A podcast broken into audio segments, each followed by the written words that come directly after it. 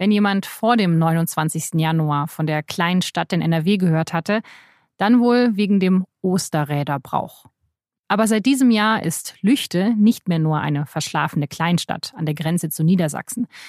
Denn in der Stadt kam es auf einem Campingplatz zu massenhaftem Kindesmissbrauch, einem der schlimmsten Fälle in der Geschichte der Bundesrepublik.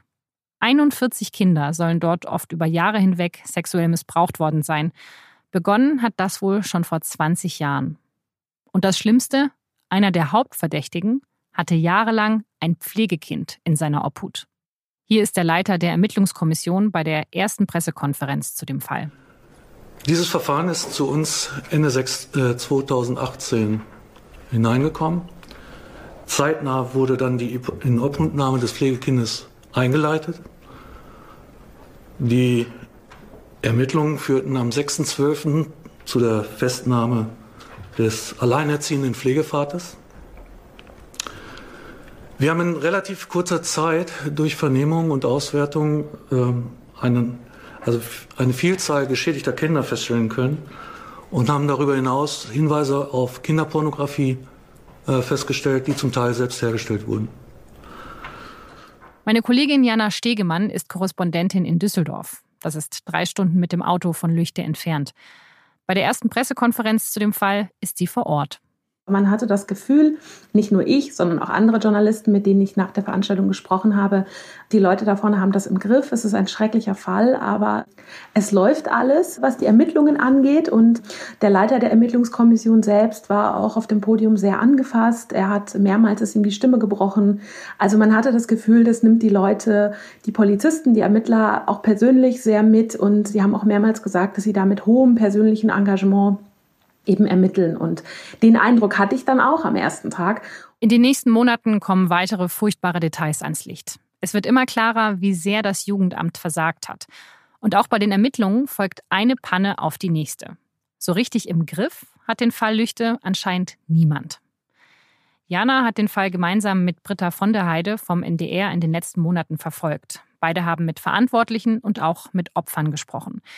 Jetzt, am 27. Juni, beginnt das Verfahren gegen einige der mutmaßlichen Täter.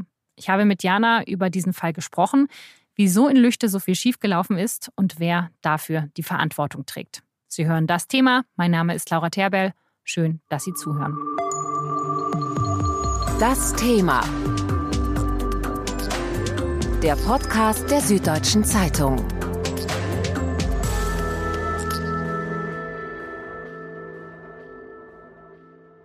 Jana, sprechen wir erstmal über den Hauptverdächtigen Andreas V. Der hat ja auf diesem Campingplatz in Lüchte gelebt und war da auch recht gut integriert, oder?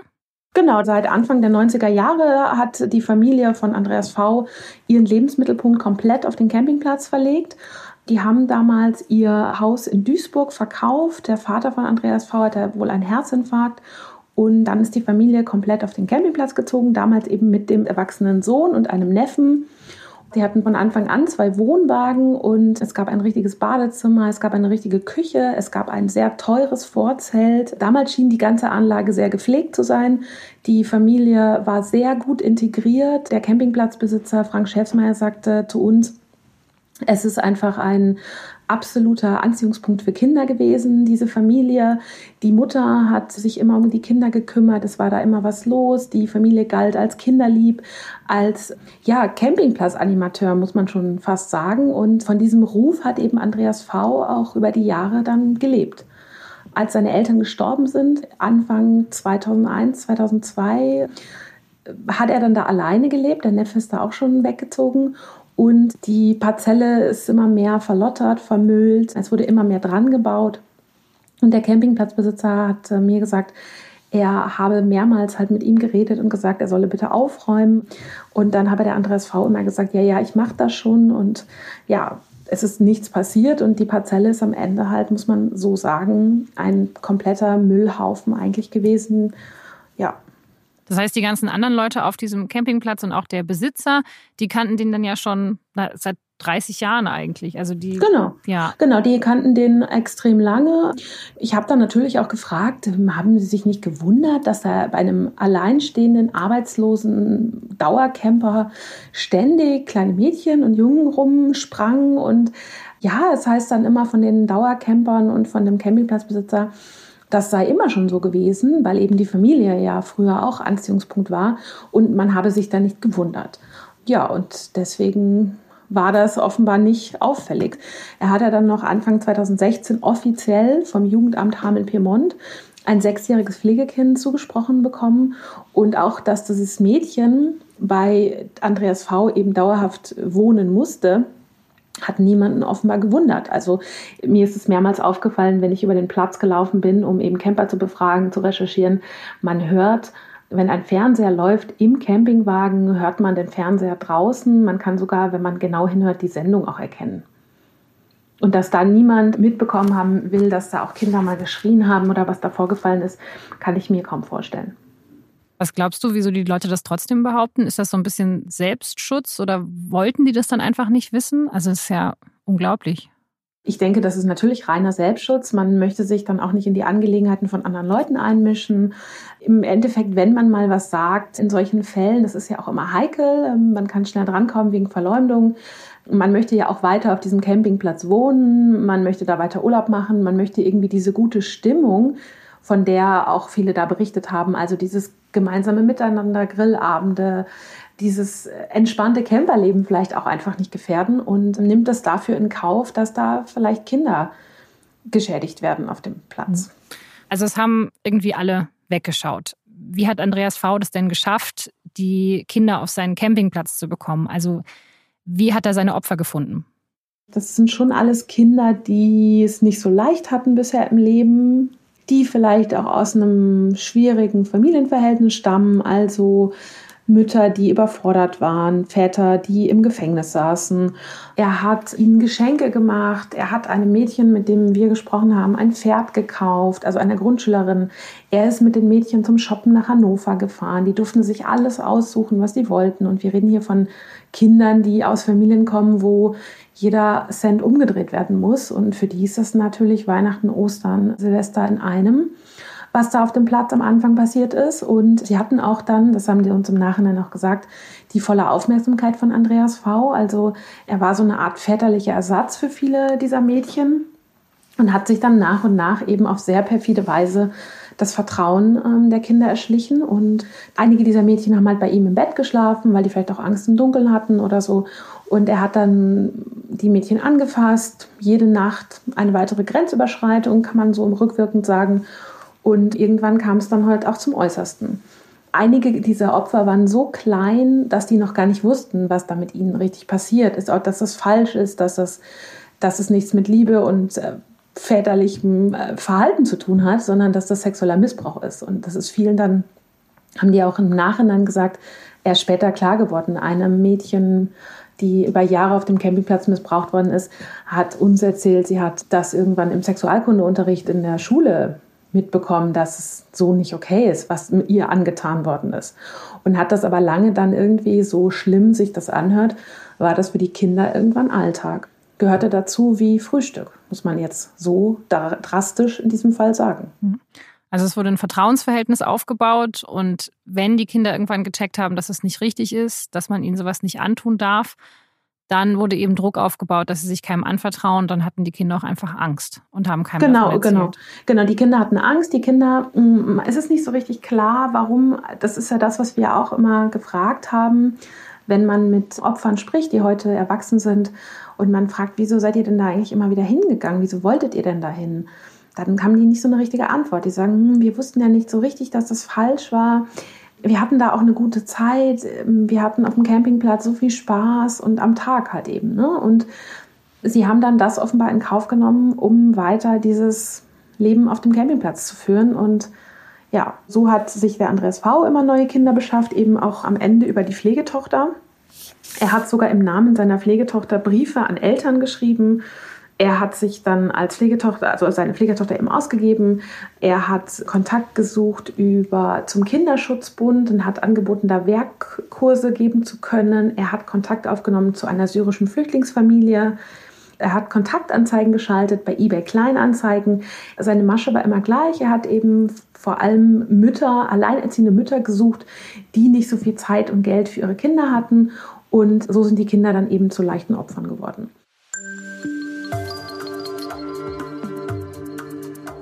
Das Missbrauchssystem bricht erst zusammen, als sich ein Mädchen seiner Mutter anvertraut. Lisa, die eigentlich anders heißt, ist eine Freundin von Andreas Vs Pflegetochter. Im Sommer 2018 macht sie gemeinsam mit ihrer Mutter bei Andreas Vs Freizeitprogramm mit. Und zweimal schläft sie dann auch bei ihm und bei seiner Pflegetochter. Als Andreas V das Mädchen nach dem zweiten Mal wieder zu seiner Mutter zurückbringt, fängt sie an zu weinen. Andreas V habe ihr Schlimmes angetan. Trotzdem geht die Mutter zwei Monate lang nicht zur Polizei. Erst am 20. Oktober 2018 zeigt sie ihn auf einer Polizeistation in Hameln-Pyrmont an. Sie sagt den Beamten, dass bei Andreas V. ein Mädchen wohnt und er ihre Tochter gefilmt habe. 23 Tage später, am 13. November, wird Andreas V.s Pflegetochter von Mitarbeitern des Jugendamts geholt. Und nochmal 13 Tage später, am 6. Dezember, wird Andreas V. verhaftet. Es melden sich immer mehr mutmaßliche Opfer, die nicht nur ihn schwer belasten, sondern auch Mario S. und Heiko V.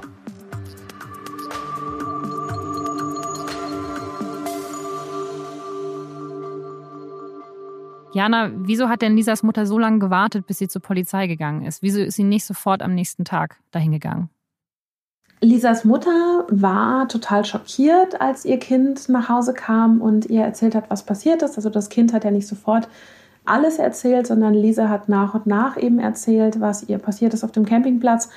Und die Mutter hat ja dann insofern den Andreas V. direkt konfrontiert am Telefon. Der Andreas V. kam mit seiner Pflegetochter angefahren zu Lisa und ihrer Mutter und hat vor den beiden Mädchen der Mutter ins Gesicht gesagt, ja, er hat das gemacht. Für ihn war das nicht schlimm. Er findet das auch normal. Und das Mädchen, und das ist dann dieser Satz, der natürlich im Nachhinein, wenn man sich das überlegt, es geht um ein neunjähriges Mädchen, es geht um eine Vergewaltigung, hat er der Mutter ins Gesicht geschleudert und übrigens habe Lisa das auch so gewollt. Danach hat er den Kontakt komplett abgebrochen und die Mutter hatte auch Angst vor Andreas V., weil er wusste ja, ihre, wo ihre Tochter zur Schule geht. Er hatte ihre Adresse, er hatte ihre Telefonnummer. Die Mutter war alleinerziehend, sie kannte sich in der Stadt noch nicht so gut aus. Sie kann heute nicht so richtig erklären, warum sie so lange gewartet hat. Man kann sich so schwer in so eine Lage von jemandem versetzen, der eben sowas erleben muss. Hat lange mit sich gerungen und ist dann einfach am 20. Oktober doch zur Polizei gegangen und hat da auch sofort zu Protokoll gegeben, da lebt noch ein anderes kleines Mädchen dauerhaft bei dem Camper, das er auch missbraucht. Genau, und so kam das Ganze dann ins Rollen. Die macht sich jetzt ja bestimmt die schlimmsten Vorwürfe, diese Mutter, dass sie, dass sie das. Ja, die Mutter macht sich die schlimmsten Vorwürfe und zum Beispiel an dem Wochenende, wo es zu der Vergewaltigung ihres Kindes kam, ist die Mutter umgezogen. Und weil die Mutter umgezogen ist, hatte der Andreas V. ihr angeboten, du, ich kann mich um das Mädchen mitkümmern, gar kein Problem, dann hast du keinen Stress, dann kannst du dich auf deinen Umzug konzentrieren. Und dann hat die Mutter gesagt, ich habe das natürlich dankend angenommen, weil ein Umzug mit einem neunjährigen Mädchen ist nicht so einfach, wenn man alleinerziehend ist. Und die Mutter selbst war noch nie auf dem Campingplatz von Lisa, weil der Andreas V. hat das Mädchen immer abgeholt und wieder hingebracht. Und äh, deswegen wusste sie auch gar nicht, wie es da aussieht. Auch das war so eine Masche von ihm. Er hat die Kinder ja oft abgeholt und gebracht. Oder wenn die Eltern sie abgeholt haben, stand er mit dem Kind und der gewaschenen Kleidung des Kindes an der Straße und hat die Kinder wieder abgegeben. Also diesen versifften Campingwagen, den hat einfach keiner von den Eltern gesehen. Sonst hätten die vielleicht schon früher verstanden. Es gibt Eltern, die haben den Campingplatz gesehen, den, den Wohnwagen, und haben sich schon gedacht, okay, ja, hm, ist schon ziemlich dreckig und vermüllt, aber die Kinder haben noch da so viel Spaß, die Kinder sind fröhlich und es gab eine Mutter, die hat ihren Kindern irgendwann verboten, zu Andreas Frau zu gehen auf den Campingplatz. Und die Tochter dieser Mutter hat auch, äh, wie ich finde, also wenn man das hört, da wird einem dann wirklich auch ganz anders nochmal dieses Mädchen, damals neun auch, hat versucht, ihre beste Freundin zu retten, 2017 die durfte das Pflegemädchen schon lange nicht mehr sehen und die haben sich als Schwestern verstanden, die beiden Mädchen. Die waren so eng befreundet. Und dann ist dieses kleine Mädchen im Winter mit ihrem Tretroller sieben Kilometer zum Campingplatz gefahren von ihrem Wohnort und hatte den festen Vorsatz, das kam später raus, diese Pflegetochter vom Platz zu retten und hat ist sogar hatte sich sogar überlegt, sie geht so weit und bietet sich Andreas V an als Opfer. Also dieses Mädchen ist sowieso schon Opfer gewesen, aber sie hatte sich dann nochmal vorgenommen, sie bietet sich an, damit er diese Pflegetochter in Ruhe lässt, weil die viel jünger war. So viel jünger war die am Ende gar nicht, aber in der Welt der Kinder offenbar schon. Und das ist natürlich auch wieder, sind so Seitenaspekte, wo auch wir als Journalisten einfach nur noch da sitzen und schlucken müssen, ja. Das ist ja alles so furchtbar. Also jetzt mal ganz generell die Frage, du hast mit Eltern gesprochen, du hast mit Opfern gesprochen. Wie redet man mit Leuten über diese furchtbaren Dinge, die ihnen angetan wurden? Also wie schafft man das, da nicht loszuweinen, wenn die einem das erzählen? Also man kann hinterher weinen, man sollte vielleicht nicht vor den Leuten weinen. Also wir sind ja auch immer noch objektive Beobachter. Auch wenn so ein Fall natürlich, sage ich ganz ehrlich, auch für mich ein besonderer Fall ist. Also allein die Dimension und auch das Thema, mit sowas habe ich noch nie gearbeitet. Ich würde sagen, man versucht einfach den Gesprächspartnern eine so angenehme Atmosphäre wie möglich zu schaffen. Man kommentiert nicht, man verurteilt nicht, man ähm, hört einfach zu, man fragt nach, man sagt vorher, Sie können das Gespräch jederzeit abbrechen. Ja, und man, man muss dann auch sehr sensibel mit diesen traumatisierten Menschen eben umgehen. Und manchmal ist es ja so, dass die Menschen auch einfach reden und reden und reden und dann muss man die irgendwann auch bremsen und sagen, sie müssen uns hier nicht alles erzählen. Also genau, wir sind nicht die Therapeuten, wir sind nicht die Polizisten, aber es hilft uns natürlich, dass mit so vielen Menschen wie möglich und mit so vielen Beteiligten wie möglich in diesem Fall zu reden, um auch irgendwie das große Ganze zu verstehen, wie das dazu kommen konnte. Du hast vorher von der Pflegetochter erzählt. Also es haben ja viele nichts mitbekommen wollen von diesem Missbrauch, also die Nachbarn auf dem Campingplatz, die Eltern der Kinder. Aber wieso hat denn das Jugendamt nichts gemerkt? Also das sind ja doch die Experten, die hätten das doch rausfinden müssen. Ja, die Behörde, deren ureigenste Aufgabe es ist, Kinder zu retten, Kinder zu schützen, hat komplett versagt in diesem Fall. Das muss man jetzt so sagen. Das Jugendamt Hameln-Piemont hat eben eine siebenmonatige Prüfung von Andreas V. angeblich gemacht. Da ist ihr dem Jugendamt nichts aufgefallen und deswegen haben sie ihm im Mai 2016 das Aufenthaltsbestimmungsrecht für das Kind übertragen. Er hat knapp 1000 Euro von der Behörde bekommen im Monat für das Mädchen und im Nachhinein ist es natürlich so, während der Prüfungsphase 2016 gab es vier Hinweise auf Andreas V. Zwei stammten von einer Jobcenter-Mitarbeiterin, einer von einem Vater und ein anderer Hinweis von einer Kindergartenpsychologin. Und alle hatten den Hinweis auf Pädophilie und sexuellen Missbrauch gegeben. Das Jugendamt hat gesagt, sie sind dem nachgegangen, aber sie hätten nichts finden können. Und so kam das Mädchen dann da eben hin. Und ja, im Nachhinein ist es natürlich kaum zu glauben, jetzt ganz unabhängig vom sexuellen Missbrauch, dass man ein kleines Mädchen bei einem 56-jährigen alleinstehenden, arbeitslosen Dauercamper auf einen Campingplatz gibt, in eine völlig versüffte, vermüllte Behausung, das ist schon sehr seltsam, ja. Also wie rechtfertigt ist das Jugendamt? Was sagen die, wenn man sagt, hä, das kann doch nicht wahr sein? Der Landrat Tjag Bartel sagte, unschöne Randbedingungen seien erstmal noch kein Hinweis auf Pädophilie. Und seine Mitarbeiter sähen tagtäglich noch viel unpassendere Wohnverhältnisse. Und man notierte aber auch, dass das Kind sich gut entwickelt habe. Das war wohl so, dass diese Pflegetochter regelmäßig zur Schule ging, seitdem sie eben bei Andreas V. wohnte. Sie sei angstfrei und ungezwungen mit Andreas V. umgegangen. Ja, und so rechtfertigt das Jugendamt eben, dass sie da dieses Mädchen hingegeben haben. Wie kam das denn zustande? Also das Jugendamt ist ja wahrscheinlich jetzt nicht irgendwie dahin gefahren, da gemeint, ach, Sie sind doch super als Pflegevater. Also wahrscheinlich kannten nee, so vorher. kam das nicht. Die Mutter, die leibliche Mutter, lebte in Bad Pyrmont und hatte Andreas V als Jugendliche kennengelernt. Und als sie mit 16 dieses Kind eben bekommen hat, war sie offenbar überfordert mit der Erziehung, mit der Betreuung des Mädchens und hat schon das Mädchen zu Andreas V gegeben, als es noch ein Baby war. Das war natürlich nicht offiziell, aber er hat immer wieder auf dieses Kind aufgepasst. Er hat es gewickelt, er hat mit ihm Zeit verbracht, während die Mutter eben ähm, woanders war. Und irgendwann hat die Mutter halt darauf gedrängt, dass dieses Kind offiziell auch bei ihm wohnt und lebt. Und genau, so kam das dann. Also das war der Wunsch, der ausdrückliche Wunsch, das Drängen der leiblichen Mutter, das Kind auf diesen Campingplatz zu geben.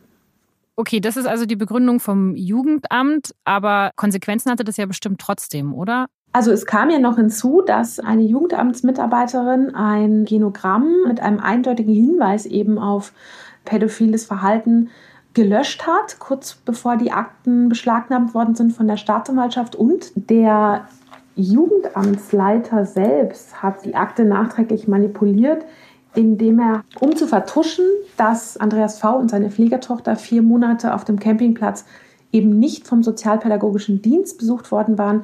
Da gab es eine Zeit, wo da eben niemand auf den Campingplatz kam und diesen Zeitraum hat der Jugendamtsleiter geschönt. Äh, beide Mitarbeiter sind suspendiert worden. Die Mitarbeiterin selbst ist fristlos gekündigt und der Leiter des Jugendamts arbeitet in anderer Funktion wieder im Kreis Hameln-Pyrmont. Es wird natürlich ermittelt gegen mehrere Mitarbeiter des Jugendamts, aber da haben wir noch keine neuen Erkenntnisse, was da jetzt rausgekommen ist. Also das Jugendamt hat nicht nur versagt, es hat nachher auch noch versucht, sein Versagen zu vertuschen, aber da ist zumindest schon was passiert. Also da gab es Konsequenzen. Ja, es gab Konsequenzen, also eben in Form dieser beiden Mitarbeiter, aber die dann äh, versetzt wurden bzw. gekündigt wurden. Ähm, es heißt vom Jugendamt, man wolle künftig besser darauf achten, es soll Veränderungen geben, aber konkrete Ziele kennen wir jetzt nicht. Es gab so viele Hinweise, denen nicht nachgegangen wurde. Also war das einfach nur Nachlässigkeit? Hat da jemand geschlammt?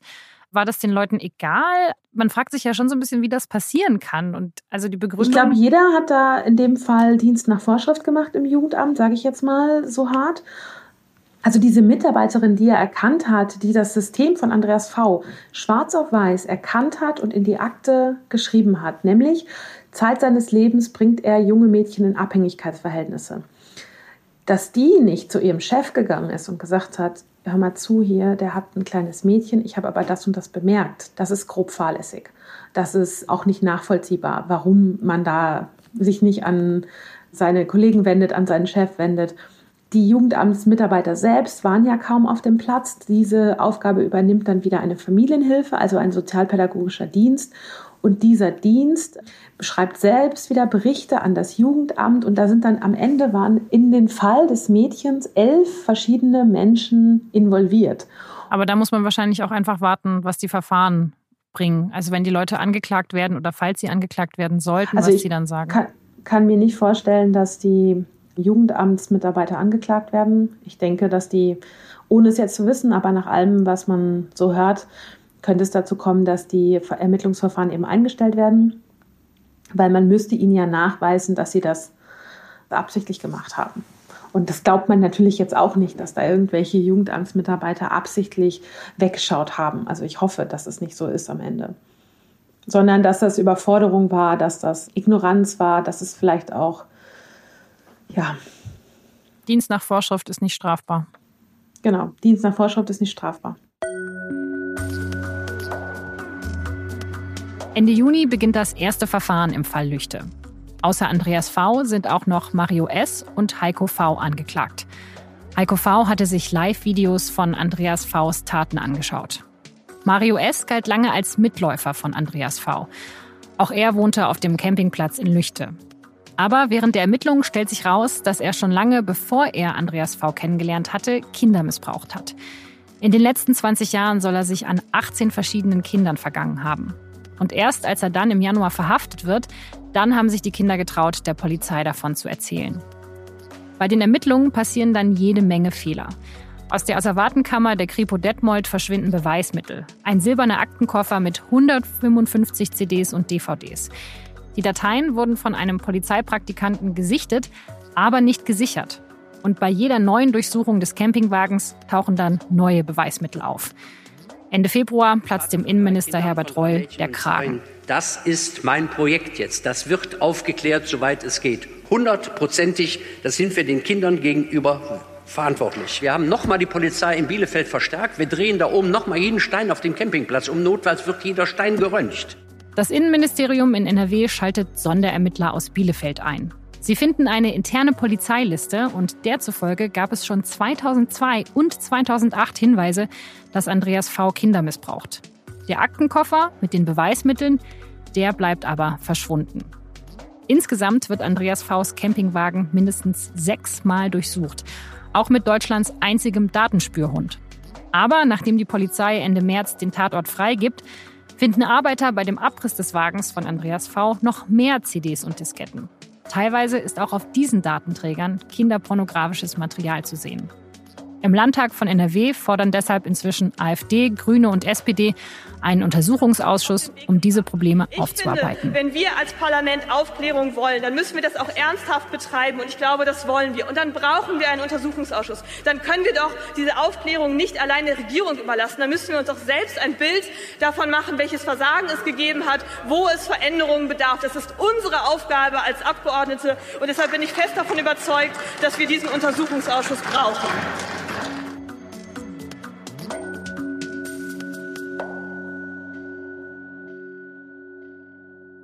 Also Jana, was mich ja so irritiert hat an diesen Ermittlungen, wie kann es sein, dass so ein kleiner Tatort so oft untersucht wird und dann doch immer so viele Dinge übersehen werden? Also ich verstehe das auch nicht als Laie in dem Fall. Es heißt von erfahrenen Kriminologen, dass man schon Tatorte häufiger durchsuchen kann, soll, muss.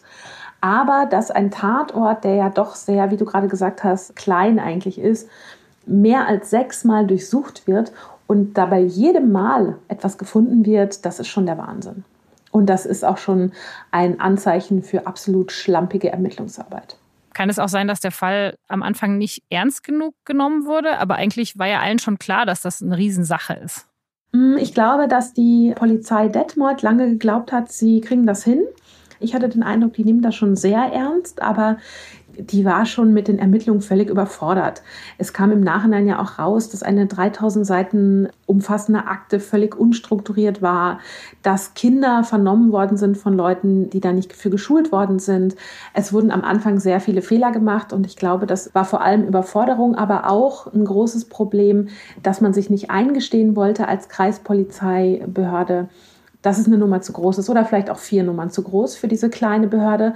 Und anstatt um Hilfe zu bitten, hat die Kreispolizeibehörde Lippe weitergedacht, sie kriegen das schon irgendwie hin. Und dadurch kam es dann einfach auch zu diesen ganzen Fehlern.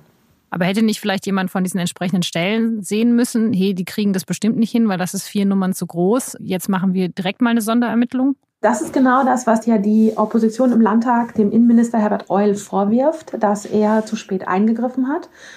Der Landrat, der eigentlich der oberste Polizeichef ist, der Kripo-Chef, der Leiter der Ermittlungskommission, alle waren mehrmals Anfang des Jahres 2019 in Düsseldorf im Innenministerium, mussten da zum Rapport. Aber, so sagt es der Minister Reul heute, er und seine Mitarbeiter hätten auch das Gefühl gehabt, man habe das da im Griff und brauche keine Hilfe. Und so kam das dann, dass der Fall eben viel zu spät der viel besser ausgestatteten und viel größeren, viel erfahrenen Behörde in Bielefeld übertragen worden ist. Aber auch bei dieser Einheit in Bielefeld lief dann ja wirklich nicht alles rund. Was würdest du denn sagen, welche Verantwortung hat der Innenminister für diesen Fall? Also der Innenminister Herbert Reul, mm, der, glaube ich, der größte lebende Polizeifreund in NRW ist, war auch persönlich tief getroffen von den Ermittlungspannen, von den Fehlern. Er hat ganz früh von Behördenversagen an allen Ecken und Kanten gesprochen. Er hat einen Satz gesagt, der ihm immer wieder vorgeworfen wurde, von der Polizei auch, nämlich meine Oma hätte gemerkt, dass da was nicht stimmt auf dem Campingplatz. Das war der Satz, der aber eher ans Jugendamt gerichtet war. Es gibt natürlich die politische Verantwortung. Meinem Empfinden nach würde das jetzt aber nichts ändern für die Aufklärung und für den Fall, wenn der Innenminister zurücktritt. Das sieht die Opposition anders, das sehen andere Journalisten anders, andere Korrespondenten sehen das anders, aber ich habe noch immer das Gefühl, dass mit Herbert Reul eben die komplette Aufklärung klappen kann und der Minister rechtfertigt sich in jeder Innenausschusssitzung und man hat schon das Gefühl, er hält da auch nichts hinterm Berg, sondern auch unbequeme Sachen werden von ihm eben öffentlich gemacht. Also er war ja derjenige, der da zugeben musste, dass die Asservate verschwunden sind. Er war derjenige, der öffentlich gemacht hat, dass da noch Datenträger gefunden worden sind. Der Innenminister hat auch noch zwei seiner höchsten Polizeibeamte äh, nach Lippe eben geschickt, als die Parzelle des zweiten Täters abgerissen worden ist zur Überwachung, würde man jetzt so sagen. Es kam natürlich nicht so gut an. Offiziell hieß es, die sollten beratend tätig sein, aber es war schon so, dass man das Gefühl hatte, der Innenminister möchte nicht, dass da jetzt noch was schief geht. Also ich habe immer noch das Gefühl, dass er eben da die Aufklärung vorantreiben wird. Kann man jetzt hier in dem Fall auch einfach von Schlampigkeit sprechen auf Seiten der Behörden? Also ich könnte mir ja vorstellen, es gibt in NRW bestimmt schon tausend Verschwörungstheorien, wieso diese Asservate verschwunden sind, wieso man diese Datenträger nicht gefunden hat. Also dass dann Leute vermuten, dass da auch irgendwas bei der Polizei nicht ganz koscher ist. Ja, das ist ja das, woran man dann am Ende irgendwann auch denkt. Man kriegt als Journalist, der selbst lange in diesem Fall jetzt irgendwie recherchiert, seit Monaten auch irgendwann Verfolgungswahn und ja, kann auch nicht mehr glauben, dass an so vielen Stellen so viele Pannen unabhängig voneinander passiert sein sollen. Bisher gibt es nach allem, was wir wissen, keine Hinweise darauf, dass da ein größerer Kinderporno-Ring hintersteckt. Aber es ist natürlich so, wenn man sich umhört, wenn man mit Leuten in NRW spricht, die jetzt mit dem Fall nichts zu tun haben, die sagen das alle. Die sagen, das kann doch nicht wahr sein, was da alles schiefgegangen ist. Das ist ja auch ein großes Problem am Fall Lüchte, dass eben das Vertrauen in die Polizei arg beschädigt worden ist. Und gerade deshalb ist natürlich die Aufklärung sehr, sehr wichtig. Ähm, Ende Juni beginnt ja jetzt das Verfahren. Wir haben jetzt ja schon über zwei der Hauptverdächtigen geredet. Angeblich sind es aber inzwischen acht Personen, gegen die ermittelt wird. Wer ist es denn noch oder wer wird jetzt eigentlich angeklagt? Also in dem Verfahren, das Ende Juni starten soll, da äh, sind jetzt erstmal drei Männer angeklagt und zwar eben Andreas V. und Mario S. Und der Heiko V., das ist eben dieser 49-Jährige aus Stade, der sich mit dem Andreas V. verabredet hat, um Kinder via Live-Chat im Internet zu missbrauchen. Und dieses Ermittlungsverfahren gegen die fünf weiteren Personen, das läuft weiter. Die sind jetzt aber im, im Rahmen dieses ersten Verfahrens nicht angeklagt. Bei den fünf Menschen handelt es sich um einen 16-Jährigen, der kinderpornografisches Material vom Campingplatz besessen haben soll. Es handelt sich um einen Mann, der Andreas V. bei der Datenlöschung geholfen haben soll. Und es wird auch noch gegen einen Vater ermittelt, der wegen Beihilfe zum sexuellen Missbrauch im Verdacht steht, der also seine Kinder im Wissen, was auf dem Campingplatz passiert, dennoch weiter zu Andreas V. gebracht haben soll. Und die sind jetzt aber erstmal nicht angeklagt. Die Ermittlungen laufen weiter und ja, wie lautet denn jetzt die Anklage gegen die drei Hauptverdächtigen? Also was wird ihnen konkret vorgeworfen? Dem Andreas V. werden äh, knapp 300 Taten vorgeworfen, die er an 23 Mädchen zwischen 4 und 13 Jahren begangen haben soll. Darunter sind vor allem Vergewaltigungen eben, die er in einem Zeitraum von eben 1998 bis 2018 begangen haben soll, also 20 Jahre. Und dem Mario S. werden 162 Taten vorgeworfen, wie im Fall von Andreas V. auch schon, vor allem Vergewaltigungen, aber auch Erstellen von kinderpornografischen Inhalten. Und ja, das ist so grob, was den Männern vorgeworfen wird. Dem Stader wird eben vorgeworfen, dass er mindestens zweimal Missbrauch bestellt haben soll via Live-Chat. Bei ihm haben die Ermittler alleine mehr als 42.000 Bilder und Videos mit kinderpornografischem Inhalt gefunden in seiner Wohnung. Und was glaubst du, also wie lange wird dieses Verfahren jetzt dauern und mit was für einer Strafe müssen die Männer rechnen? Der leitende Oberstaatsanwalt rechnet mit drei Monaten. Es soll immer Donnerstag und Freitag verhandelt werden in Detmold, eben am Landgericht.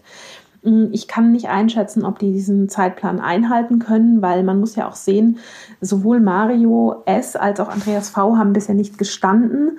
Und wenn die weiter schweigen sollten, auch vor Gericht, dann werden all diese Opfer, all die Kinder vor Gericht aussagen müssen. Und das ist natürlich etwas, das möchte niemand. Und das wird auch einige Zeit in Anspruch nehmen. Also wenn die beiden Hauptangeklagten sich also einlassen werden, könnte das Verfahren schneller zu Ende sein, denke ich.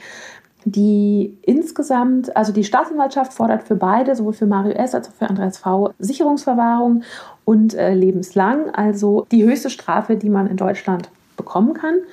Und sogar der eigene Anwalt von Mario S. hat ihm dazu geraten, zu gestehen. Ob Mario S. eben gestehen wird, wissen wir nicht. Das sehen wir dann im Prozess. Du hast ja weiterhin Kontakt zu den Familien der Opfer. Das ist so eine Frage, die sich ja jeder stellt, der diese Texte liest, der von diesem Fall hört. Wie geht es denn den Kindern? Das ist irgendwie ganz unterschiedlich. Ich recherchiere den Fall ja zusammen mit meiner Kollegin Britta von der Heide vom NDR.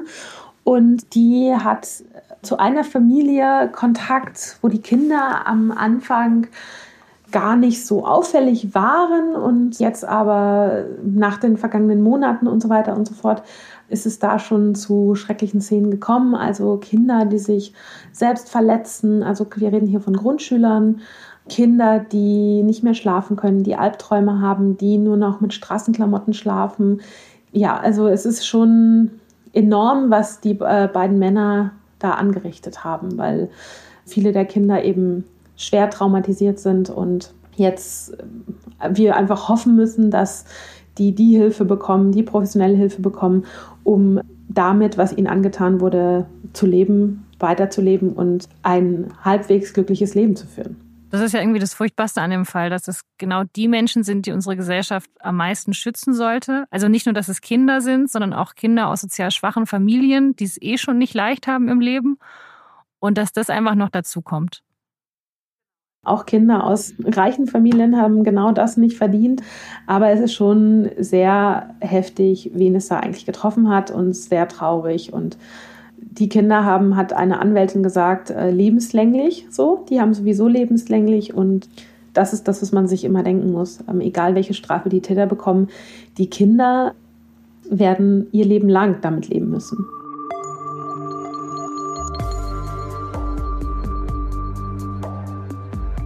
Weil viele der Kinder vielleicht noch im Prozess aussagen müssen, empfiehlt die Polizei den Familien eine sogenannte Stabilisierungstherapie.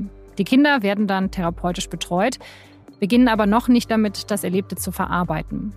Denn wenn sie über diese Taten sprechen, über das, was sie erlebt haben, dann kann die Erinnerung an die erlebten Verbrechen ungenauer werden.